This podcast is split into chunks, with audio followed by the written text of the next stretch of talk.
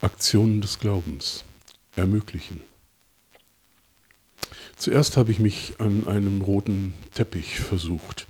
Ja, ich habe mich verliebt in ihn. Also suchte ich im Internet nach so einem Teil, 50 Meter lang, 2 Meter breit. Das wäre doch was, vielleicht für den halben Preis. Aber eben auch ein wenig unhandlich. Was macht man mit dem Ding, wenn man es nicht braucht? Ich stellte mir den Gottesdienstbesucher vor, wenn er über einen roten Teppich in die Kirche kommen würde. Sonst machen wir das ja eher nicht. Diese Teile sind den ganz großen Stars vorbehalten. Beim Internationalen Filmfestival in Cannes, vor dem Bundeskanzleramt oder auch nur in einem Dom. Dem Gast wird ein besonderes Willkommen bereitet. Seit 1902 gibt es diese Sitte. Sie ist entstanden in Amerika, wie so manches, für einen ganz besonderen Eisenbahnzug mit exklusiven Gästen. Da gab es erstmalig den roten Teppich. Nun ja, dieser Traum am Telefon wird sowieso nicht. Aber das Wort ermöglichen, das hat so seine Herausforderungen. Das Anliegen kommt von Jesaja 43. Ich lese hier bis von Vers 3 bis Vers 5. Hört, schreibt Jesaja, jemand ruft, bahnt dem Herrn einen Weg durch die Wüste, baut eine Straße durch die Steppe für unseren Gott. Jedes Tal soll aufgefüllt, jeder Berg und jeder Hügel abgetragen werden alles Unebene soll eben werden und alles Hügelige flach. Denn der Herr wird kommen in seiner Macht und Hoheit. Alle Menschen werden ihn sehen. Er selbst hat es angekündigt. Bevor wir die übliche Auslegung betrachten, ein Blick auf Jesaja und seine Botschaft. Biblische Aussagen gehören zunächst in ihren Zusammenhang, damit sie uns nicht nur als billige Zitatensammlung für Lieblingsgedanken dienen.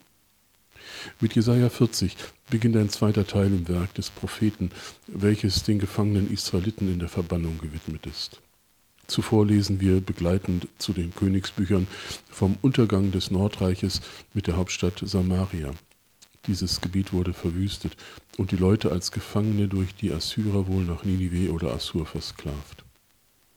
Diese Juden hatten ihren Gott verloren. Sie waren nicht nur weit weg von Jerusalem, sondern auch innerlich weit weg. Ihre Sünde hatte sie von Gott getrennt. Nun die zweite Überlegung richtet sich der Sache nach an Gott. Hat der denn eine Straße nötig? Nun, von Staatslenkern wissen wir, dass sie für ihre Nobelkarossen auf den lückenlosen Asphalt angewiesen sind. So manche Straße wurde in Schuss gebracht, damit der Staatsbesuch sanft und sicher ans Ziel kommen kann. Gott, Gott hat das nicht nötig.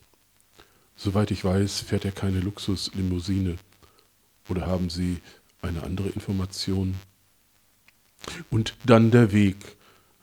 Ein Weg hat Start und Ziel, also von wo nach wo. Jesaja hat den Startpunkt und Zielpunkt nicht erwähnt. Wo also anfangen und wohin führen? Sind es die 52 Kilometer von Kampala nach Entebbe in Uganda? die mit einem chinesischen Kredit nun als zweispurige Expressautobahn erstellt wurde. Man wird noch Jahrzehnte an diesem Musterstück abzahlen und der Verkehr ist überschaubar gering. Ist es das, wovon Jesaja hier spricht? Die Straße, die Straße durch die Steppe wäre jedenfalls mal fertig. Mit diesem Blick in den Rückspiegel nun an die Aussagen für dein und mein Leben. Ein paar Hinweise aus der Straßenbaukunst. Zunächst erstens ermögliche Auffahrten. Denn manchmal muss man wirklich lange fahren, um eine Auffahrt zu finden. Auf die Autobahn kannst du nicht mal einfach so über den Acker. Gott möchte uns zu Straßenbauern machen, damit Menschen einen Zugang zum Glauben gewinnen. Sie kennen das Zitat von Albert Schweitzer. Der sagte, wer glaubt, ein Christ zu sein, weil er in die Kirche geht, der irrt sich. Man wird doch auch kein Auto, wenn man in eine Garage geht. So oft hoffen wir, dass Leute mal in den Gottesdienst kommen oder eine besondere Versammlung besuchen. Und dann sind wir enttäuscht, wenn daraus keine regelmäßigen Besucher werden. Und die dann zu hörende Begründungen machen uns eher mutlos. Da gefällt die Musik nicht, die Leute sind komisch, es ist zu früh oder zu lange. Bei dem baptistischen Pastor Manfred Prieber habe ich Folgendes gelesen. Der Pastor hatte lang genug die Entschuldigung der Sportler zur Kenntnis genommen. Der Gottesdienst wird immer angesetzt, wenn wir spielen wollen. In die Kirche gehe ich nicht, die dauert ja über eine Stunde. Da haben sie bloß Holzbänke und geheizt wird auch nicht. Der Pastor beschloss sich zu rächen und ging am Sonntag zum Fußballplatz. Einer vom Vorstand sieht ihn und sagt anzüglich, auch mal da? Wir haben uns schon so oft gefragt, warum Sie gar nicht mehr kommen. Aus den gleichen Gründen, die ich auch von euch immer höre, gab der Pastor zurück. Jedes Mal wird Geld gesammelt. Noch nie hat der Trainer mich persönlich begrüßt. Die Sitzplätze sind hart und kalt. Die Leute neben, wie man sich setzen muss, sind mir unsympathisch. Der Schiedsrichter hat einmal eine Entscheidung getroffen, mit der ich nicht einverstanden war. Das Spiel dauert oft länger als vorgesehen. Die Musikkapelle spielt Lieder, die ich nicht kenne. Die Spiele werden zu einer Zeit angesetzt, zu der ich etwas anderes vorhabe. Und überhaupt, in meiner Kindheit haben mich meine Eltern zu oft zum Fußballplatz mitgenommen. Deshalb mag ich nicht mehr hingehen. Nun ja, Sie merken schon, es geht nicht darum, ob wir recht haben, sondern um eine andere Haltung. Es geht um eine Auffahrt, einen Zugang. Was kannst du tun, damit andere einfacher Glauben finden? Welcher Fels liegt im Weg, welcher Sumpf müsste ausgetrocknet werden? Ich denke, wir müssen mehr zuhören. Wir müssen interessiert nachfragen. Wir müssen Standpunkte verstehen und Sichtweisen begreifen. Wir müssen im Gespräch bleiben und Hindernisse im Gebet aufnehmen. Deswegen ein erstes, ermögliche Zugänge. Es geht um die Auffahrt. Dann ein zweites, ermögliche Brücken. Wir sollten hier von Toni Rüttimann reden, der seit 1987 in vielen Entwicklungsländern bis im Jahr 2018 insgesamt 777 Brücken gebaut hat. Das ist doch was. Der Schweizer war gerührt von den Umwegen und Schwierigkeiten für die einfachen Leute, wenn sie nicht über den Fluss kommen konnten oder nur mühevoll ein Tal überwinden konnten, um zum Krankenhaus oder zum Markt zu gehen. So konstruierte er Hängebrücken und die Schweizer Bergbahnen setzten ihre alten Seile dafür ein. Diese Brücken sind für Fußgänger und Fahrräder ausgelegt und werden mit den einfachen Mitteln vor Ort gebaut. Ermögliche Brücken. So ein Vorbild hilft uns.